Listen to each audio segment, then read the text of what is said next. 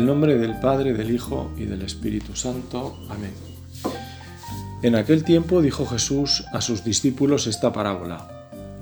El reino de los cielos se parece a un propietario que al amanecer salió a contratar jornaleros para su viña. Después de ajustarse con ellos en un denario por jornada, los mandó a la viña. Salió otra vez a media mañana. Vio a otros que estaban en la plaza sin trabajo y les dijo, Id también vosotros a mi viña y os pagaré lo debido. Ellos fueron. Salió de nuevo hacia mediodía y a media tarde e hizo lo mismo. Salió al caer la tarde y encontró a otros parados y les dijo, ¿Cómo es que estáis aquí el día entero sin trabajar? Le respondieron, Nadie nos ha contratado. Él les dijo, Id también vosotros a mi viña. Cuando oscureció, el dueño de la viña dijo al capataz, Llama a los jornaleros y págales el jornal, empezando por los últimos y acabando por los primeros. Vinieron los del atardecer y recibieron un denario cada uno. Cuando llegaron los primeros, pensaban que recibirían más, pero ellos también recibieron un denario cada uno. Entonces se pusieron a protestar contra el amo. Estos últimos han trabajado solo una hora, y los has tratado igual que a nosotros que hemos aguantado el peso del día y el bochorno. Él replicó a uno de ellos Amigo, no te hago ninguna injusticia. ¿No nos ajustamos en un denario? Toma lo tuyo y vete. Quiero darle a este último igual que a ti. ¿Es que no tengo libertad para hacer lo que quiera en mis asuntos? ¿O vas a tener tú envidia porque yo soy bueno? Así, los últimos serán los primeros y los primeros los últimos. Señor Jesús, tú que vas siempre por delante nuestra, porque nos has amado primero, atiende nuestra oración en esta mañana de domingo. Tú que sabes lo que necesitamos, antes de que lo pidamos, acoge nuestro deseo sincero de escucharte, porque también nos precedes en la oración. También tú llevas la iniciativa y te comunicas con nosotros. Queremos que este día que es tuyo, y así lo reconocemos al nombrarlo, transcurra como una alabanza agradecida. Por eso rezamos, por eso participamos del misterio de tu cuerpo y sangre hoy domingo acudiendo a misa. Queremos también que este día nos sirva de descanso cumpliendo tu voluntad. Así has previsto en tu sabiduría de Padre dar respuesta a la necesidad que tenemos de cesar en nuestro trabajo. Necesitamos volver nuestra mirada hacia ti para agradecer tus dones y ser más fraternos. Que esta jornada podamos dedicarla a crecer en la fraternidad primero con los de nuestra familia de sangre y también con aquellos con los que compartimos nuestra fe y la vida misma. En la celebración de la misa, en toda tu iglesia, escucharemos esta palabra con la que comenzábamos esta oración. Esta buena noticia ilumina el camino de nuestra vida y lo sana, lo rectifica y nos impulsa a recorrerlo con nuevas luces y mejores bríos. Hoy nos hablas del centro de tu mensaje, el reino, el objeto de tu predicación. Para ello nos has dejado algunas parábolas que podemos entender y con la fuerza del Espíritu queremos saborear para que siendo alimento den fruto en nuestro vivir diario. El predicador de la casa pontificia, el capuchino, canta la mesa, comentando este pasaje, afirmaba que si alguno hiciese como aquel propietario, los sindicatos se sublevarían a coro. Y nos puede pasar a nosotros que aplicando la justicia pensáramos que cada uno debe recibir según su trabajo. De hecho, la carta a los romanos afirma que Dios dará a cada uno según sus obras. Jesús, para hablar del reino, utiliza una imagen que no nace de su imaginación, sino de su observación. Salir a la plaza a que te contraten es o era una práctica que en los pueblos todavía hay personas mayores que la recuerdan. Yo mismo he escuchado en más de una ocasión relatos al respecto. Seguro que Jesús también fue testigo muchas veces de la misma escena. Se salía a la plaza buscando trabajo y buscando trabajadores. Con esta forma de hacer, Jesús quiere hablarnos del reino de los cielos. Quiere que entendamos lo necesario y para ello se sirve de estas comparaciones. Una primera lectura, como digo, nos puede llevar y dejar el interrogante de qué tipo de reino se construye pagando lo mismo con independencia de lo que se haya trabajado y con la recomendación final de que los últimos serán los primeros. Sin embargo, también hay otros detalles significativos en el texto que no debemos pasar de largo para coger mejor el mensaje de Jesús para el hoy de nuestra vida. En primer lugar, llama la atención la insistencia del propietario de la viña que parece pasar el día pendiente de su plantación y del fruto de la misma. Por eso sale tantas veces buscando operarios. Sale la primera al amanecer. Con las primeras luces del día ya está en la plaza y contrata a los que allí han madrugado también como él. Y vuelve a salir. Salió otra vez a media mañana. Vio a otros que estaban en la plaza sin trabajo el propietario quiere remediar a los que no pueden trabajar, porque no lo tienen. Pudiendo, hay que trabajar. No se puede estar sin trabajar. Es la primera deducción de esta llamada. Nos resuena el Génesis y la creación del hombre que Dios puso en la tierra para que la sometiese y le diese fruto. Lo puso para que trabajara. El mismo Dios, hecho hombre, así es nombrado en el Evangelio, el Hijo del Artesano. La misma existencia del domingo tiene una de sus finalidades en el descanso. Es evidente que éste viene como consecuencia del resto de la semana, en la que el hombre cumple ese mandato de Dios de transformar la tierra. Y es que el trabajo en la Biblia es un concepto más amplio de lo que hoy a veces podemos nosotros considerar. Llega el mediodía y el propietario vuelve a salir a la plaza. No dice que haya visto a nadie, pero la experiencia le ha enseñado que si hay gente les espera la viña y un jornal. Llega la media tarde y ocurre lo mismo. Tenemos al propietario animando a marchar a la viña. Necesita más brazos, y corresponderá a su esfuerzo con el sustento para ellos y su familia. El día avanza y mientras en la viña han ido apareciendo nuevos operarios y todos quizá comienzan a pensar más en lo poco que falta y en el merecido salario, en la plaza la escena se repite de igual forma.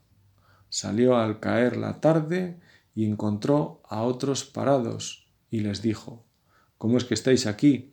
el día entero sin trabajar. Es la llamada más insospechada. Poco le queda al día, y quien sale a la plaza no es precisamente pensando en trabajar. Además, ¿quién va a querer contratar a nadie a esas horas?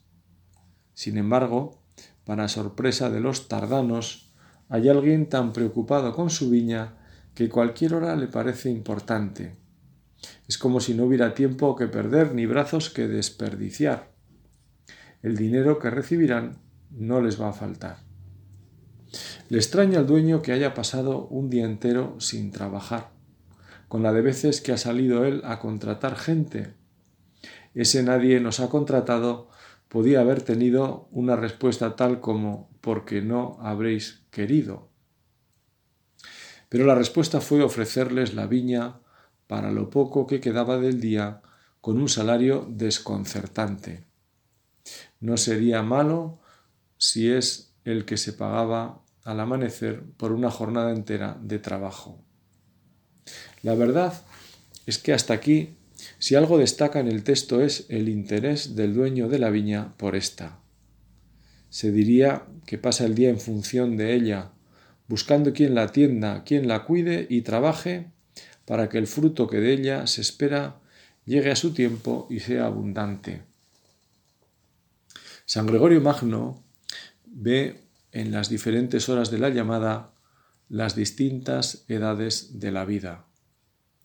Unos son conducidos, dice él, a una vida honrada desde la infancia, otros durante la adolescencia, otros en la edad madura, otros en la vejez y otros por fin en edad muy avanzada. Es como si fueran llamados a la vid a diferentes horas del día. Examinad, pues, vuestro modo de vivir, hermanos, y ved si vosotros actuáis como obreros de Dios.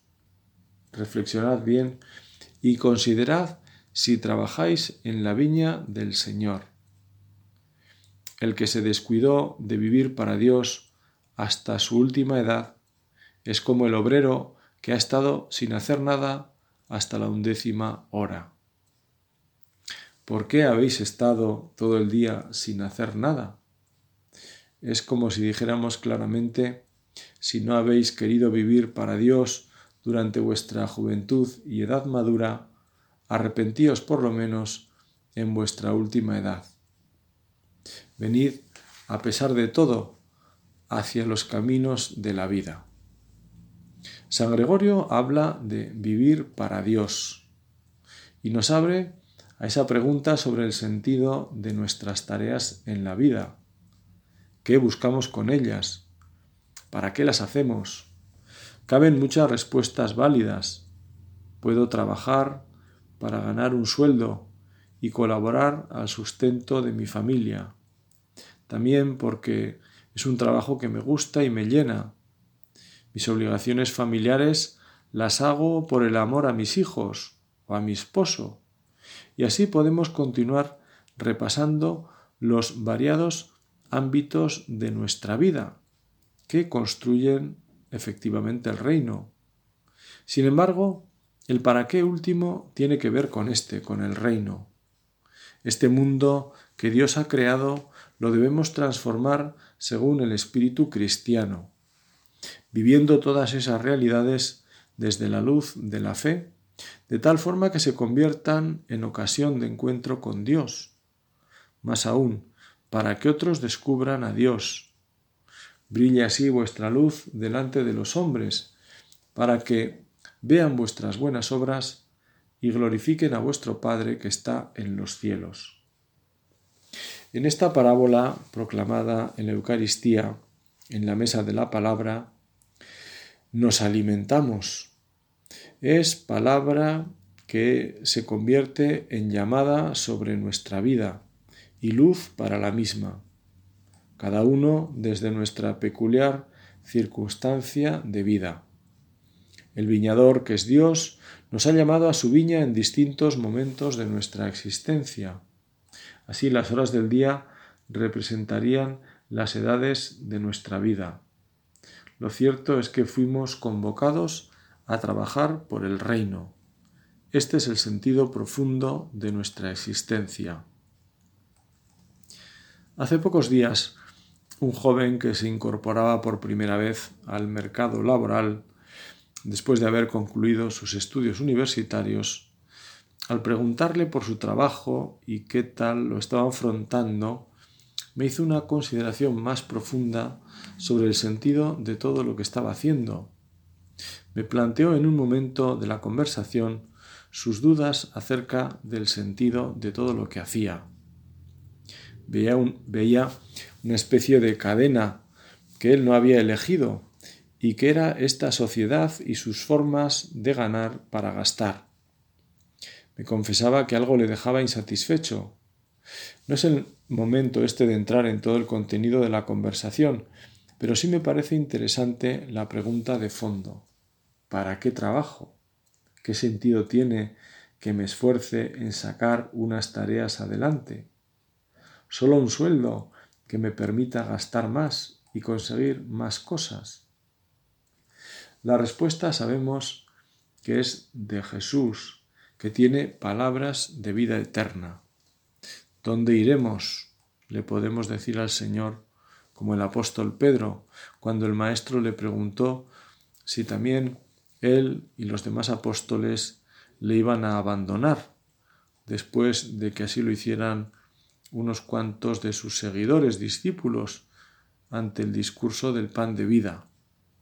Jesús nos habla de la viña en la que lo importante no es la eficacia de los resultados, sino la fidelidad de nuestro trabajo. Allí donde el Señor nos quiera.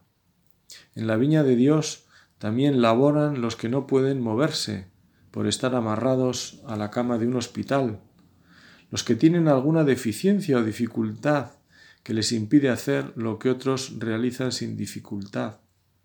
En esa viña, por la comunión de los santos, una monja contemplativa puede ser fundamental para la misión. La viña de la que Jesús nos habla es el reino, y éste no depende exactamente de un sueldo ni se construye solo por realizaciones prácticas o resultados. San Juan Crisóstomo subraya que este empeño del dueño por encontrar y contratar trabajadores es expresión del querer de Dios, que no excluye a nadie de sus planes de salvación. Con el objeto de avivar más los deseos de aquellos que se convertían al Señor en sus últimos años y que por lo mismo tenían la idea de que ellos recibirían menos recompensa que los demás. San Juan Pablo II veía en los operarios enviados a la viña representados a los laicos, cuya vocación a la santidad es la misma que la del resto de cristianos bautizados.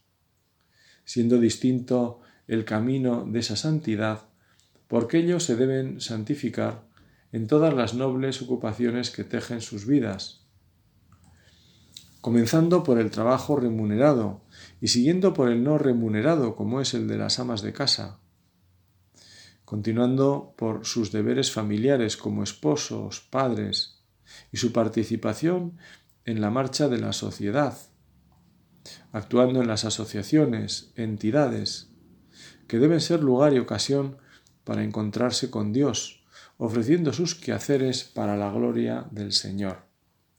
Será en esas actividades donde puedan hacer una amistad sincera que lleve a transmitir, porque el bien es lógico que se difunda, la experiencia de una vida fundada en la confianza de un Dios que siendo Padre nos llama a vivir como hermanos.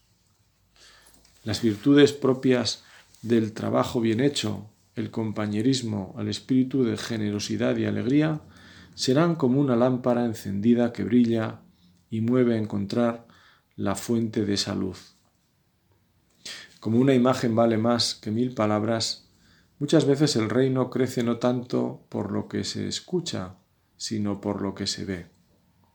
Se puede hablar mucho sobre la importancia de la familia y su papel como célula vital de la sociedad, y otras cuestiones centrales en esta institución, pero a veces simplemente ver una familia unida ante el dolor y apoyándose en las dificultades con una caridad práctica y esforzada es la mejor catequesis sobre lo que es una familia cristiana, pieza indispensable en la construcción no ya de la sociedad, sino del reino mismo.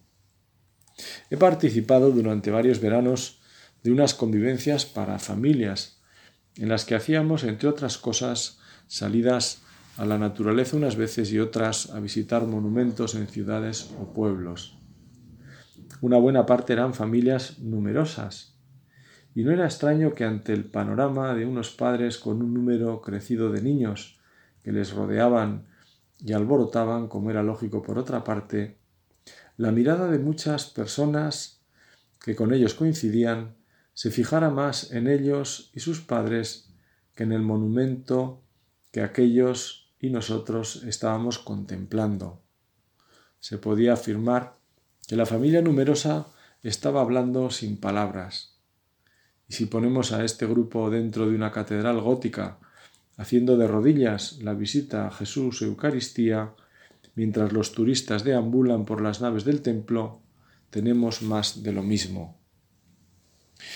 En el desenlace del texto está el pago y el desconcierto que provoca en los primeros que fueron a trabajar porque recibieron lo mismo que los últimos. Pero el dueño de la viña apela al cumplimiento de lo acordado. Él es libre y generoso. No aceptar este modo de proceder es manifestar envidia. Es que no tengo libertad para hacer lo que quiera en mis asuntos. ¿O vas a tener tú envidia porque yo soy bueno? El denario que recibirán es para los santos padres el cielo, aunque el trabajo de cada uno haga lo que el gozo de la eternidad, haga, perdón, que el gozo de la eternidad sea distinto según esa correspondencia a la gracia en esta vida. San Jerónimo ve en el denario la imagen y semejanza con el Creador que hemos recibido por el bautismo y que debe desplegarse en nuestra vida respondiendo a la gracia de Dios. Viene a mi memoria inmediatamente el trato de Jesús hacia el buen ladrón. Hoy estarás conmigo en el paraíso. La bondad de Dios supera nuestros cálculos. Quizá estamos muy acostumbrados a mirar siempre alrededor, en lugar de mantener la mirada hacia lo alto, incluso ante la sorpresa de lo que no entendemos.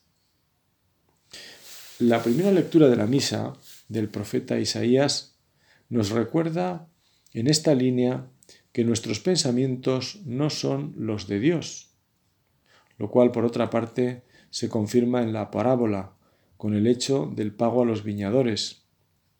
Ya le pasó también a Pedro.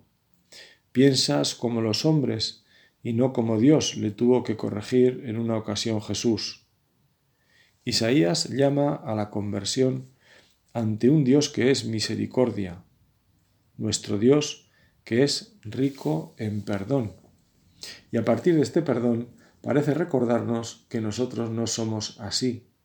En nuestros planes y caminos el perdón por desgracia no siempre tiene cabida. Mis planes no son vuestros planes, vuestros caminos no son mis caminos. Como el cielo es más alto que la tierra, mis caminos son más altos que los vuestros, mis planes que vuestros planes. Lo escucharemos o lo hemos escuchado hoy en la liturgia de la palabra.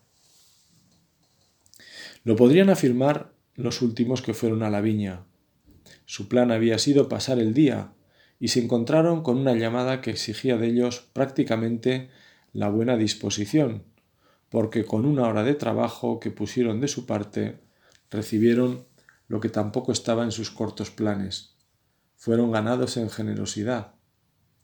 Y para terminar esta primera mirada al Evangelio, Jesús nos deja una sentencia que, como ocurre, ha pasado al decir común para expresar a veces algo que nos desconcierta. Los últimos serán los primeros y los primeros los últimos y no es una coletilla para rematar el texto, sino el resumen fácilmente recordable de la parábola de Jesús. Qué buen pedagogo es el Señor. La Iglesia nos suele proponer textos que en su última frase, si os fijáis, nos recogen el sentido de lo que se ha proclamado. Comenta a este respecto San Juan Crisóstomo esta frase. En estas palabras dice el Santo Padre indica el Señor de una manera encubierta que se refería a los que resplandecieron primero en la virtud y después la despreciaron, y además aquellos que se separaron del mal y se sobrepusieron a muchos. Esta parábola, pues, fue compuesta con el objeto de avivar más los deseos de aquellos que se convertían al Señor en sus últimos años y que por lo mismo tenían la idea de que ellos recibirían menos recompensa que los demás. Así pues, con esta parábola estamos invitados a renovar nuestro compromiso con la viña, es decir, con el reino. El propietario no se cansa de subrayar su dominio sobre la viña. La viña es suya. Es una propiedad que la lleva en el pensamiento y en el corazón, porque se desvela por ella. Quiere que esté cuidada para que pueda dar buen fruto. Sea la hora que sea, volvemos a la viña, aunque a veces la pereza nos paralice o la mirada humana sobre este mundo nos pueda desanimar y encerrar en nosotros mismos. El mismo celo del propietario tiene que ser el nuestro, para que también nosotros busquemos colaboradores en el trabajo, en primer lugar, animándonos con la fidelidad de los mejores trabajadores, esto es, los santos y santas. San Agustín, uno de los operarios al que podemos situar en los del medio día como poco, tiene una mirada particular sobre esta parábola. San Agustín ve en el trabajo de la viña la vendimia, pero entendida esta de un modo espiritual. Dice el santo, hay, sin embargo, otra vendimia espiritual en la que Dios goza ante el fruto de su viña. Nosotros damos culto a Dios y Dios nos cultiva a nosotros. Pero nuestro culto a Dios no es tal que con Él le hagamos mejor, pues no le tributamos culto con el arado, sino con la adoración. Él, en cambio, nos cultiva igual que un agricultor cultiva a su campo. Por tanto, el hecho de que Él nos cultive nos hace mejores, porque también el agricultor con el cultivo mejora su campo. Y Él busca en nosotros el fruto, que le demos culto a Él. El cultivo que Él realiza en nosotros consiste en que no cesa de estirpar con su palabra la mala semilla de nuestros corazones, de abrir nuestro corazón con su palabra como con un arado, de plantar las semillas de los preceptos y de esperar el fruto de la piedad. En efecto, si aceptamos en nuestro corazón este cultivo de forma que le demos culto debidamente, no somos ingratos para con nuestro agricultor, sino que le pagamos con el fruto que le agrada. Y este nuestro fruto no le enriquece a él, pero a nosotros nos hace más dichosos. Esta mirada de San Agustín nos sirve también para nuestra oración. Dios busca que nuestra vida tenga el horizonte de la gloria de Dios, hacer las cosas por Él, ir creciendo con su ayuda en ese camino de poner al Señor en el centro de nuestra existencia y sacarnos de ese centro a nosotros mismos. Terminamos como siempre invocando a Santa María. Ella siempre tenemos la ocasión de mirarla y de encontrar en ella luces nuevas para acoger esta palabra, como nos decía San Agustín, y que esta palabra pueda dar buen fruto y que ese fruto ahogue esas otras malas hierbas que, bueno, pues cultivan en nuestro corazón.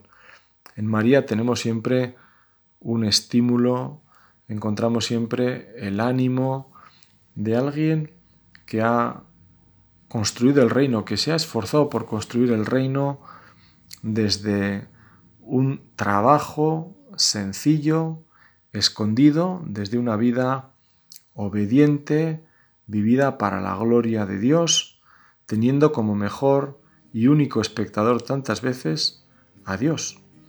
Así nos ocurrirá a nosotros. Por eso, como digo, a ella nos encomendamos para que podamos decir pues lo que decía San Ignacio y que quiso dejarlo como uno de los lemas en la compañía, sino el único lema, no soy un experto, ¿no? Deo omnis gloria, toda la gloria para Dios y nosotros pues como humildes viñadores y constructores en el reino, así lo reconozcamos como lo hizo Santa María. Amén.